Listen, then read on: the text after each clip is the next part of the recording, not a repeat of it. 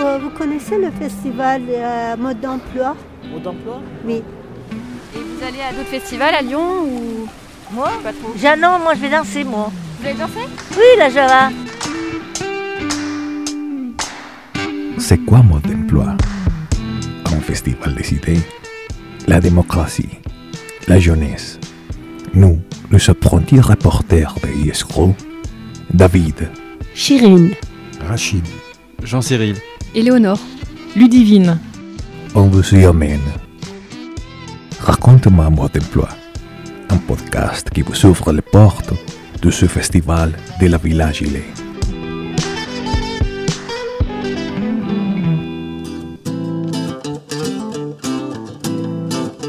Lily Robert Follet est poétesse, écrivaine de langue anglaise ainsi qu'enseignante-chercheuse en littérature comparée. Elle est aussi traductrice du français vers l'anglais et travaille sur la traductologie, l'écriture créative et les études de genre. Elle anime régulièrement des ateliers de traduction dans divers pays. Pour le festival Mode d'emploi, elle est venue animer un atelier expérimental de traduction féministe. Moi, Ludivine, je vous en ouvre les portes.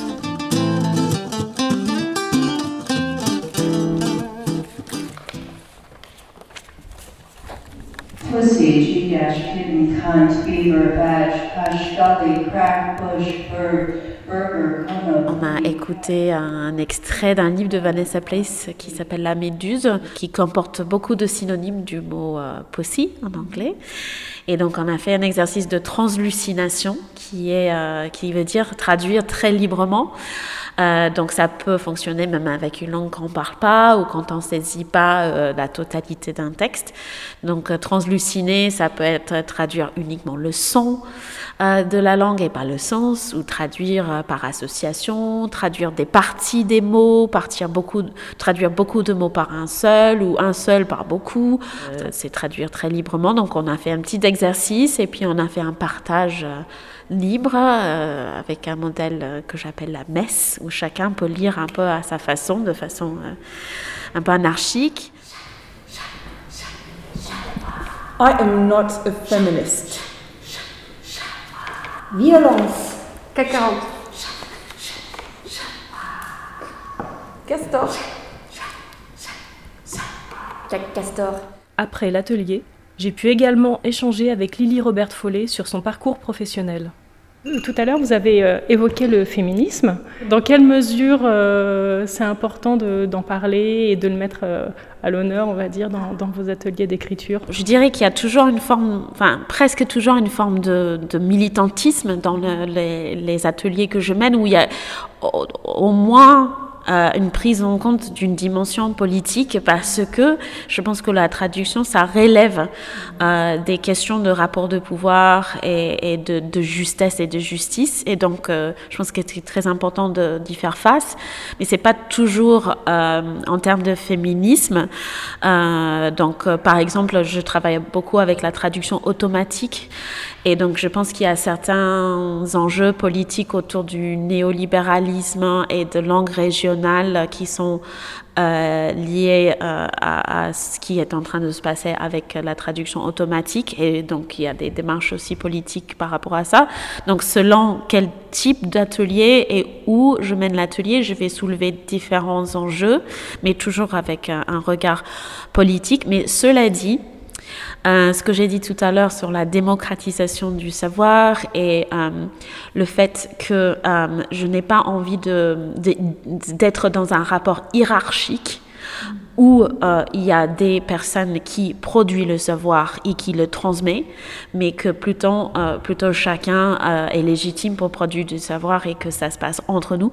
Donc ça, c'est, un héritage qui vient de féminisme pour moi, de mes lectures féministes, et donc ma, ma méthodologie est féministe. C'est pas la première fois que vous faites ces- des ateliers d'écriture comme ça.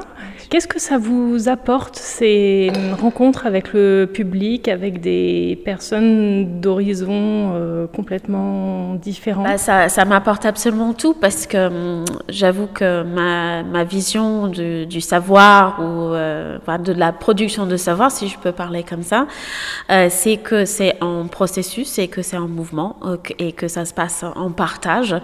Et euh, donc, je suis pas du tout partisan du, modèle de savoir que c'est construit par des personnes qui sont enfermées, dans des tours d'ivoire et qui ensuite diffusent au peuple.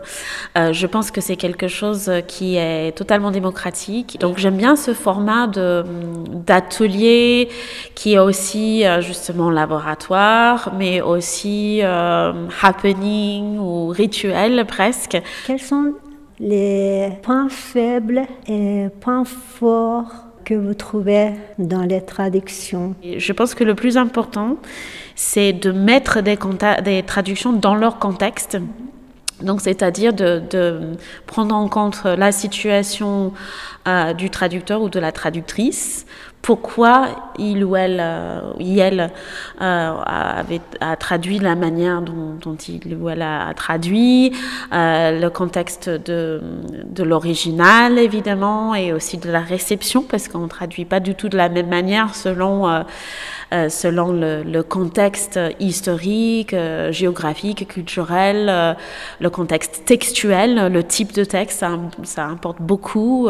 Pour moi, et vraiment l'éthique du, du traducteur ou de la traductrice, c'est la façon dont euh, le traducteur ou la traductrice a envie de répondre à l'original et rendre just, justesse euh, à la traduction. Et pour ça, je pense qu'il faut euh, vraiment une multitude euh, d'outils et d'approches, comme dit euh, une amie et une traductrice euh, de merveille, Eliana Vicari, euh, toute euh, traduction est sur mesure. Est-ce que ça vous est arrivé de refuser une traduction parce que vous vous sentiez pas légitime pour un, un texte, un roman Oui, bien sûr, oui, bien sûr, il faut, il faut refuser quand on n'est on n'est pas légitime. Bon, des traductions juridiques, par exemple, ou médicales, je suis pas du tout légitime. on m'a déjà déjà demandé de traduire vers, traduire vers le français. Euh, et bon, euh, après, j'en sais, je fais des cours de version, donc je suis censée être capable, mais je pense que c'est pas, c'est pas ma, enfin, j'ai pas envie en fait, j'ai pas envie. Euh, et donc du coup, ça m'est déjà arrivé de refuser les traductions comme ça, par exemple. Je voudrais savoir, parmi les lectures que vous avez traduites, quelle est le, plus préféré Mes traductions préférées, c'est toujours des traductions que je fais de mes amis, de, de, de, des poèmes de mes amis, des écrits de mes amis. Euh, par exemple, des traductions que j'aurais pu faire en collaboration aussi avec Camille Bloomfield, par exemple, euh, ou des traductions de, des textes de Claire Polian. Et puis les traductions que je fais avec le groupe Outranspo, c'est on se régale, mais c'est souvent euh, pas des traductions fidèles. Euh, sinon, j'ai beaucoup aimé traduire Claude Bert. Ce texte m'a permis de trouver un vrai souffle et une vraie voix de traductrice. Ça a changé ma voix d'autrice aussi. Un épisode réalisé par Ludivine avec l'aide de Chirine. Marine Manastirianou a fait le montage et moi, Olivia Sebar, j'étais à la coordination. Vous avez pu y entendre les musiques K for Cool de Kuromaru, Intention de Sapajou et Jacques de Jack à la lanterne. Raconte-moi mode d'emploi est un podcast inclusif produit par Yes Crew, aussi rendu possible par le Craspec Music qui nous a prêté ses locaux pour la formation de nos apprentis reporters. Merci pour votre écoute et à bientôt